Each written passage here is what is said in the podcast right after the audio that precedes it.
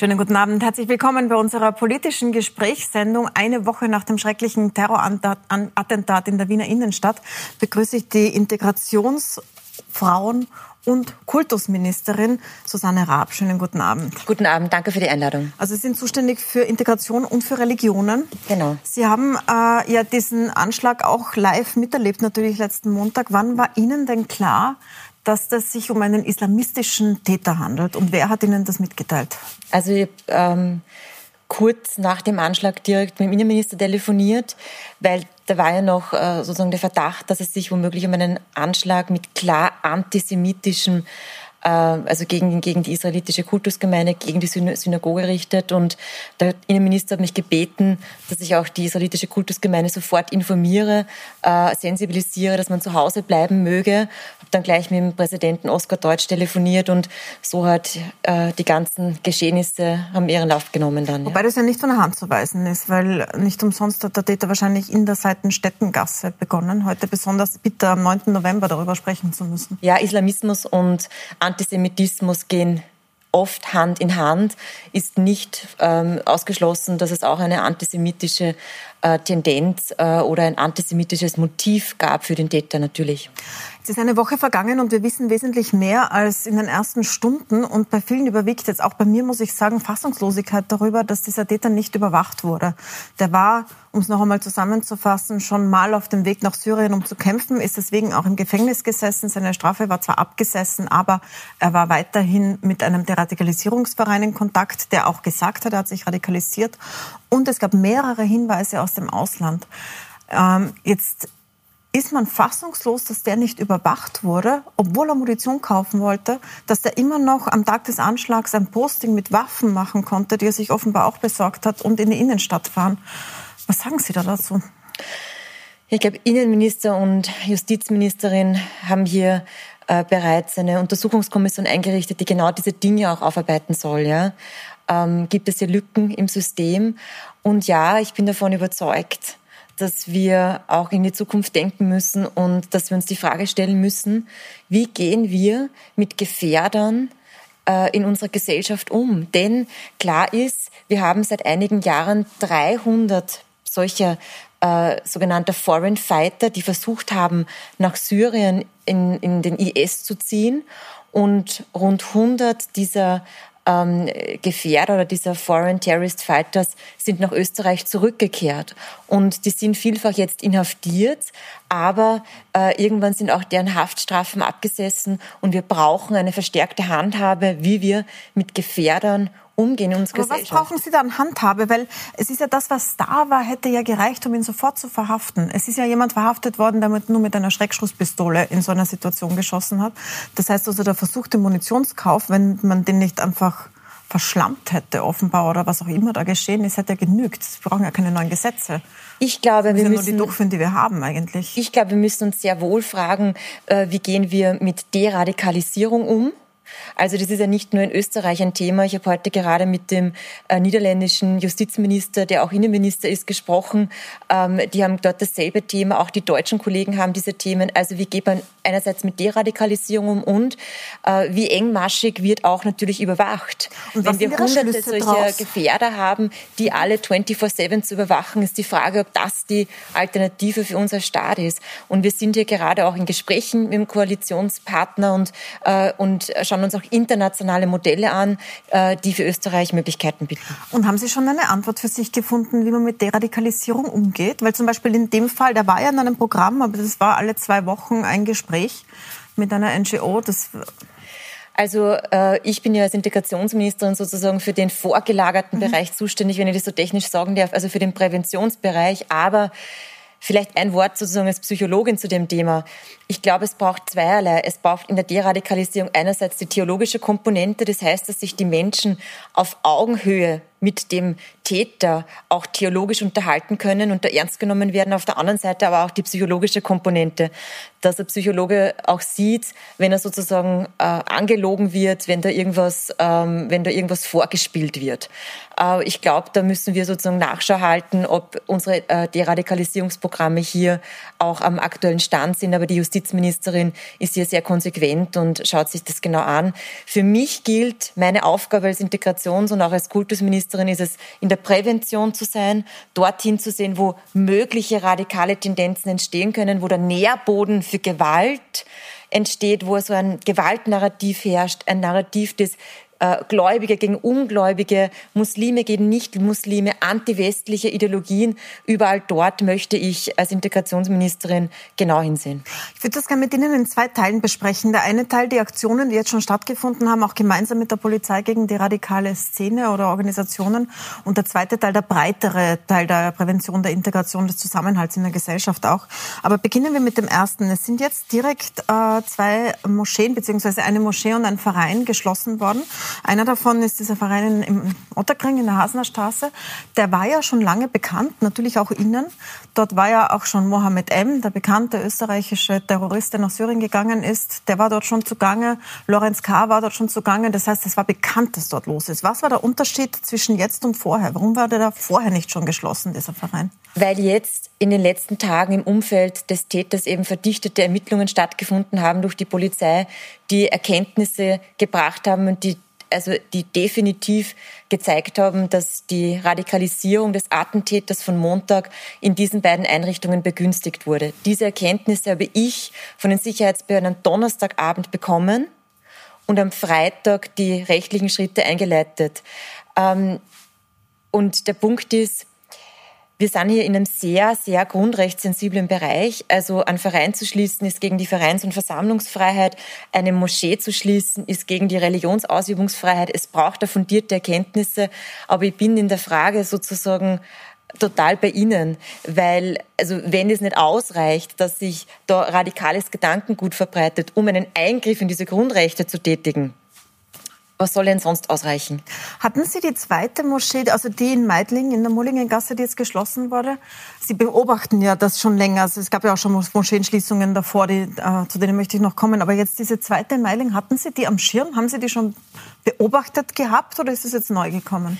Also grundsätzlich ist es die Aufgabe der Sicherheitsbehörden, ähm, diese Beobachtungen vorzunehmen. Ich handle dann auf Basis der Sicherheitsbehörden und die ersten Erkenntnisse, die ich über beide Einrichtungen bekommen habe, war diesen Donnerstag und am Freitag dann eben die Moschee und den, also geschlossen, äh, habe ja auch mit Präsidenten der Islamischen Glaubensgemeinschaft äh, dann Kontakt aufgenommen, die Rechtsstellung der Moschee aberkannt und, und auch das Vereinsauflösungsverfahren eingeleitet.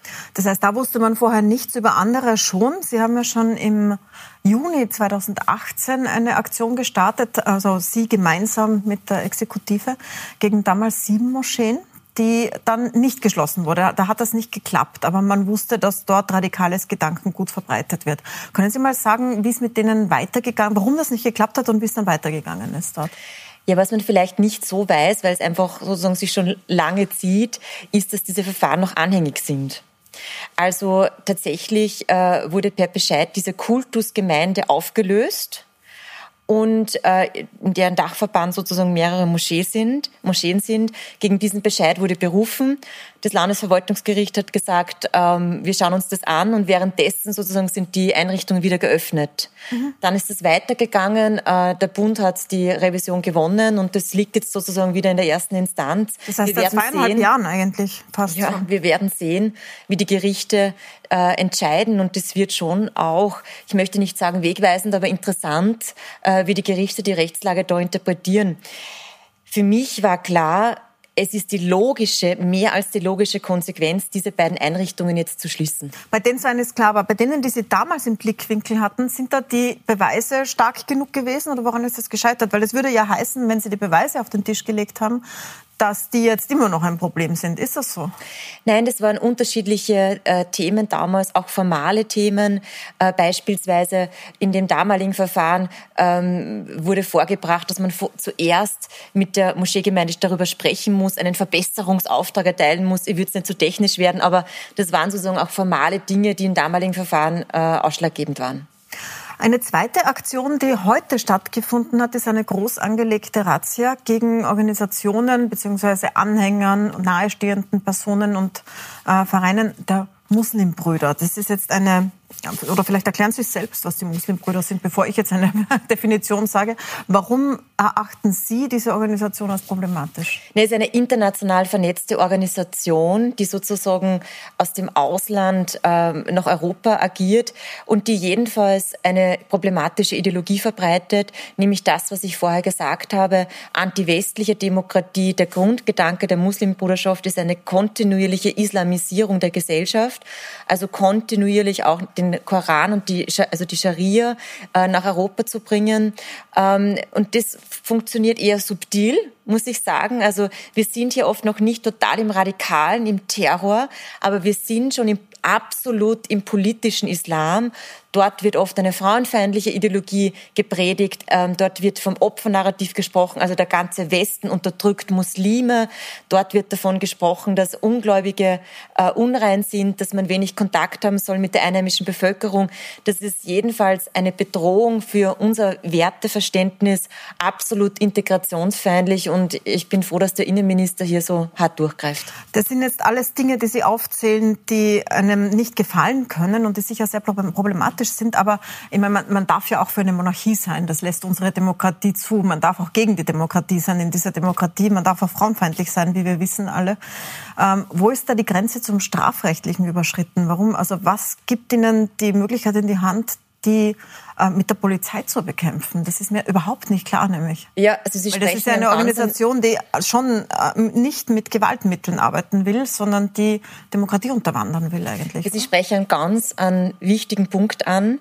Ist genau sozusagen die Grenze zwischen dem, was ich im Integrationsbereich tue und was auch der Innenminister tut. Äh, ich, mit der Dokumentationsstelle politischer Islam schaue ich mir genau diese Tendenzen an. Dort, wo Strafrecht noch nicht übertreten wird, aber wo eine Gefahr für das Zusammenleben und den Zusammenhalt besteht. Und ja, wenn sozusagen Hausdurchsuchungen, sicherheitspolizeiliche äh, Anordnungen passieren, dann braucht es einen Verdacht, dass gegen Gesetze verstoßen wurde. Und selbstverständlich hat das der Innenminister in diesen Fällen oder in dem Fall die Staatsanwaltschaft ja, ähm, auch festgestellt. Und da geht es um Möglichkeiten der Terrorfinanzierung, der Mitglied äh, zu sein in einer terroristischen Vereinigung. Also da sind wir natürlich im strafrechtlichen Bereich. Ähm, ein Ziel der Razzia war die Liga der Kultur, also die Vereinslokale in Wien und in Graz. Warum? Also was ist das Problematische an dieser Organisation, die seit 1998 besteht, schon mal im Blickwinkel war, immer ganz klar gesagt hat, wir haben nichts zu tun mit den Muslimbrüdern? Also die konkreten Ermittlungen äh, der Sicherheitsbehörden des Verfassungsschutzes, die kann ich da jetzt äh, nicht preisgeben, äh, nicht zuletzt, weil ich nicht der Innenminister bin, aber sonst nicht. Ich kann Ihnen nur noch einmal sagen, äh, das Gemeinsame von gewissen Organisationen ist es, mhm. dass man eben äh, gegen unsere Werte ankämpft und wenn man sich Radikalisierungsbiografien in Europa ansieht, dann sind die total unterschiedlich. Aber sie haben alle eines gemeinsam, nämlich dass sie irgendwo äh, ich will nicht sagen auf ein Echo stoßen, aber so zumindest einen, einen Nährboden finden müssen für dieses Radikale. Und das ist eben eine Ideologie, die dort gepredigt wird, ähm, die ja oft noch nicht strafrechtlich relevant ist, aber eben genau der Nährboden für Terror und Radikalisierung auch sein kann. Es hat in den letzten Jahren immer wieder Vorwürfe gegeben, die Sie auch kennen, weil es auch in Berichten an Sie ähm, so festgehalten wurde, dass zum Beispiel die muslimische Jugend eine bestimmte personelle Verbindungen zu den Muslimbrüdern hat. Die muslimische Jugend hat die meisten Presseverfahren gewonnen dazu. Also das musste immer zurückgezogen werden. Aber was ist Ihr Wissensstand dazu? Wenn man jetzt gegen die Muslimbrüder vorgeht, schaut man sich solche eventuellen Verbindungen nochmal an? Wie gesagt, gibt es hier zwei Ebenen. Äh, das eine sind die polizeilichen Ermittlungen, die hier stattfinden. Das zweite ist das, was ich genau mit der Dokumentationsstelle politische Islam tue. Mhm. Ich glaube, das muss man einfach wissenschaftlich ja, angehen. Von, denen, von den Personen dort kommt sowas, ja, die jetzt dort tätig sind. Das muss man wissenschaftlich angehen durch Expertinnen und Experten. Das ist genau das Ziel dieser Einrichtung. Äh, ist, glaube ich, sozusagen nicht meine Aufgabe als Ministerin, hier festzulegen, ähm, wo sozusagen diese, diese Ideologien verbreitet werden, sondern da braucht es ein breites Netz an Wissenschaftlern, an Experten, die hier tätig sind. Und die habe ich in der Dokumentationsstelle äh, Politische Islam versammelt und die arbeiten an solchen Dingen. Ähm, ein dritter Bereich ist jetzt also neben den Dschihadisten und der heute betroffenen Muslimbruderschaft gibt es einen dritten Bereich, der problematisch ist. Das ist der äh, türkische Bereich, der auch vom türkischen Staat sehr unterstützt wird. In dem Bereich sehen wir, dass immer wieder aufgerufen wird, jetzt zum Beispiel zu Aktionen gegen Frankreich, was die Karikaturen betrifft und die, also die Terrorattentate in Frankreich, äh, Verbindungen. Und ähm, dass auch also eigentlich anti-integrationspolitisch gearbeitet wird. Haben Sie das auch am Schirm? Ja, hundertprozentig. Also, was haben Sie da konkret vor? Also das, für mich ist wichtig, dass sich Menschen, die in Österreich leben, unabhängig ihrer Herkunft, in Österreich heimisch fühlen, dass es eine emotionale Zugehörigkeit gibt. Und ich sehe, dass hier insbesondere von der Türkei hier immer versucht wird, ich sage jetzt einmal, reinzugrätschen. Immer versucht wird, die Verbindung sozusagen zum Herkunftsland ähm, auch der Menschen mit türkischem Migrationshintergrund in Österreich beizubehalten, zu stärken. Und das finde ich immer integrationsfeindlich. Zum Zweiten, äh, auch das sind genau Züge des politischen Islam, die äh, wir bekämpfen wollen, wenn nämlich so diese Verharmlosung stattfindet. Ja, wenn so gesagt wird, na ja, aber so diese Karikaturen, es gibt zwar Meinungsäußerungsfrei, äh, Meinungs, äh, die Freiheit der Meinungsäußerung, aber man muss schon die Religion und also das ist so, so Verharmlosung auch dieser dieses grausamen Attentats in, in Frankreich halte ich für höchst problematisch. Und ähm, wie gesagt, das Wichtigste ist, dass wir den Ausland abstellen, äh, den Einfluss aus dem Ausland abstellen. Ein wichtiger Schritt dafür war das Verbot der Auslandsfinanzierung. Die Imame, die direkt aus der Türkei finanziert wurden, sind mittlerweile ausgereist. Also von 46 Imamen, die direkt aus der Türkei finanziert wurden, direkt von der dortigen Religionsbehörde, sind mittlerweile 40 außer Landes. Die restlichen Verfahren laufen teilweise noch. Wichtiger Schritt. Ja, und zum Zweiten, äh, wie gesagt, äh, werden wir alles tun, um einmal die Verflechtungen der Finanzierung auch in, in, aus dem Ausland aufzudecken. Auch das macht die Dokumentationsstelle.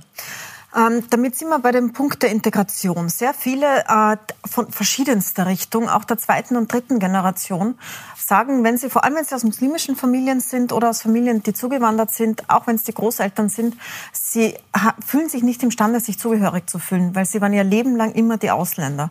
Dieses, das hört man von allen möglichen Seiten. Jetzt haben Sie letzte Woche sehr, sehr oft betont, dass es bei diesen Aktionen nicht äh, gegen eine Religion geht oder gegen eine Bevölkerungsgruppe und dass sie das auch für die Muslime im Land ja. machen und gemeinsam mit ihnen machen wollen. So ist es. Nur ähm, ich führe viele Gespräche mit äh, Leuten aus, den, aus diesen verschiedensten Gruppen und ich höre immer dasselbe. Die können sich gar nicht zugehörig fühlen, weil sie immer als Ausländer gebrandmarkt werden oder ihre Religion abgestoßen wird sozusagen von dieser Gesellschaft.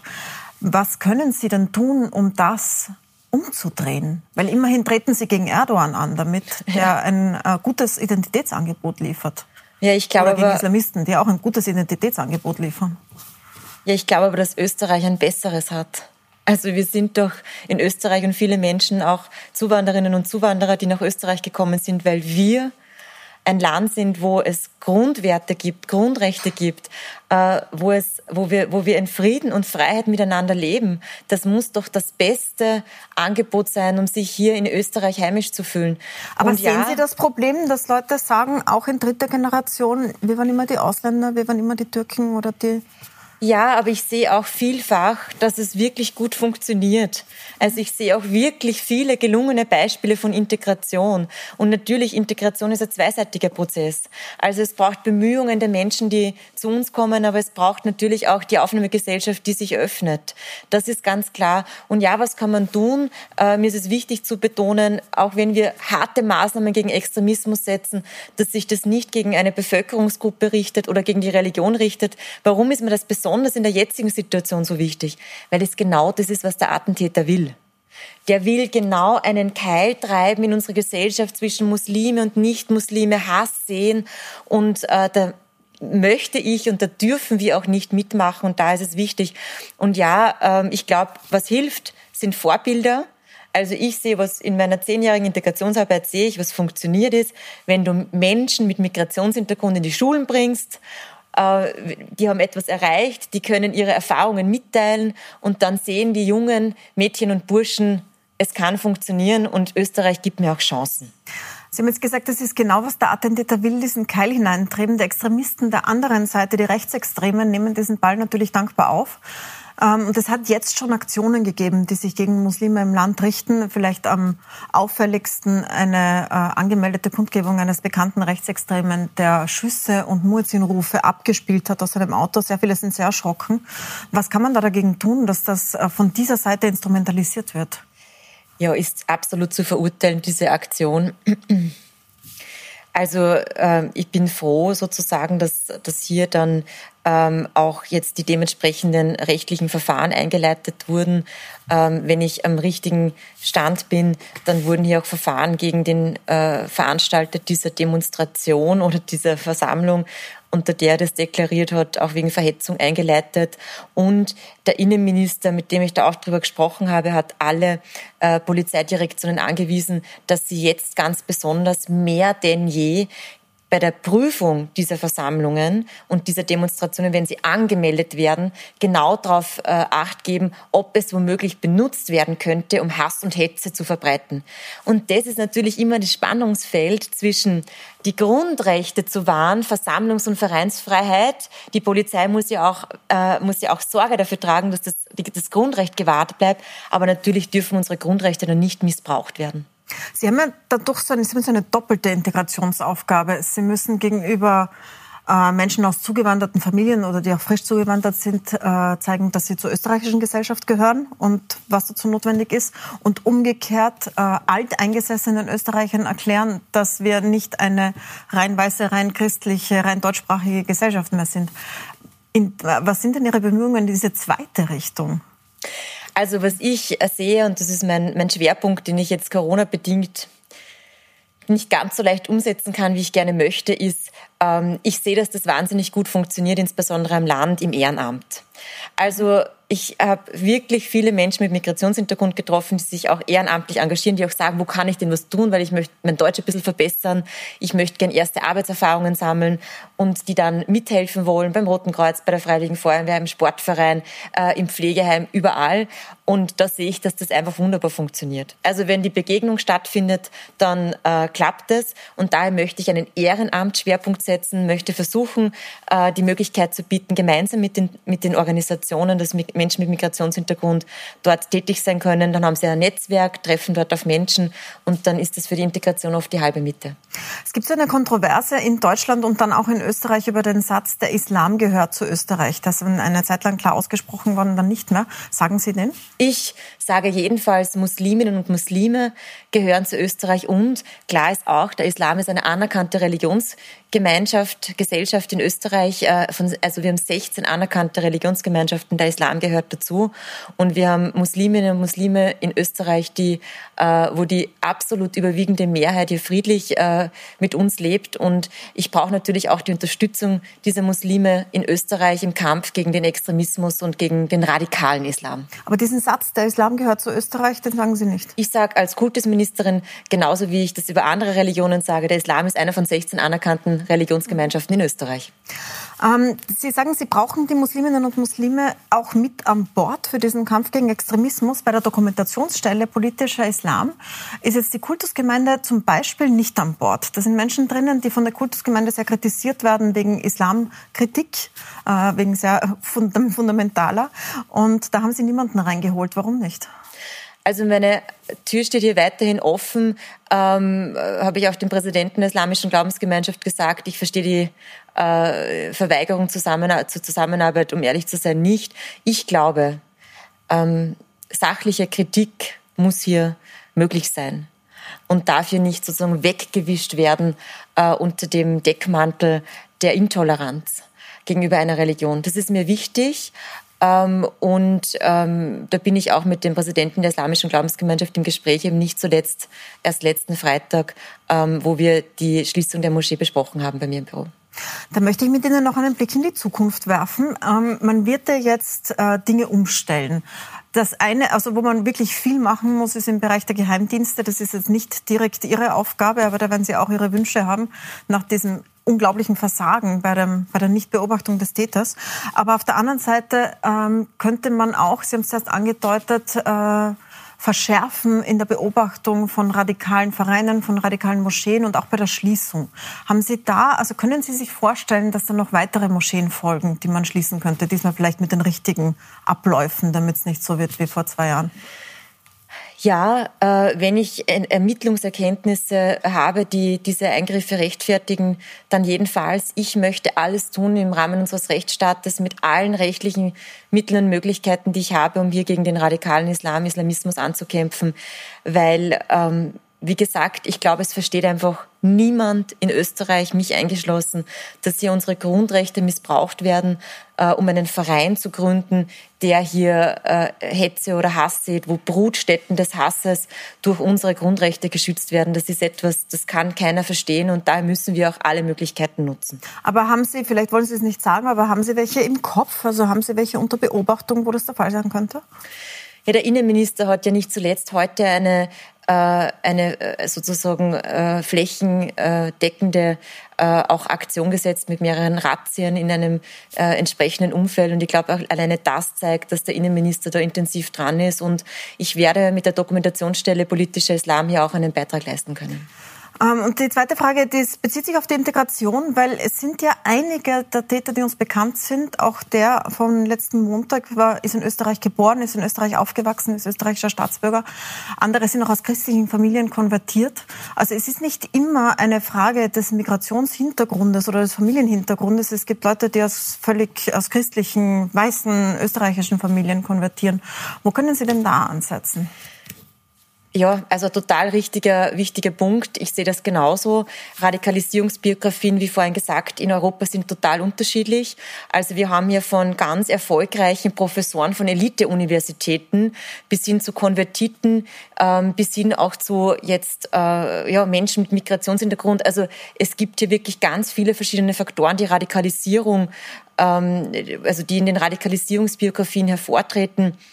Aber wie gesagt, ich glaube, sie haben alle eines gemeinsam, nämlich dass sie irgendwo einen Nährboden finden. Entweder jedenfalls im Internet, ist natürlich weit verbreitet, mhm. oder aber eben auch in einer Organisation, in einem Verein, in einer Bildungseinrichtung. Und daher möchte ich strukturell dort ansetzen, bei diesen Bildungseinrichtungen, Vereinen, Organisationen, weil ich glaube, dass das den größten Effekt hat. Es war heute auch das Islamische Zentrum in Graz, war auch Ziel der Razzia, ist eine sehr große Moschee, wo viele Bosnier hingehen, unter anderem vielleicht auch Radikale. Ist das etwas, was Sie dort festgestellt haben? Weil es gibt ja bestimmte Verbindungen zwischen äh, diesen Mujahideen-Dörfern in ähm, Bosnien und Graz. Sind Sie da dran? Die Ermittlungsergebnisse des Innenministeriums äh, der heutigen Aktion liegen mir noch nicht vor, daher kann ich da noch nichts drüber sagen. Frau Ministerin, dann danke ich Ihnen sehr herzlich für den Besuch im Studio. Danke für das Gespräch. Vielen herzlichen Dank.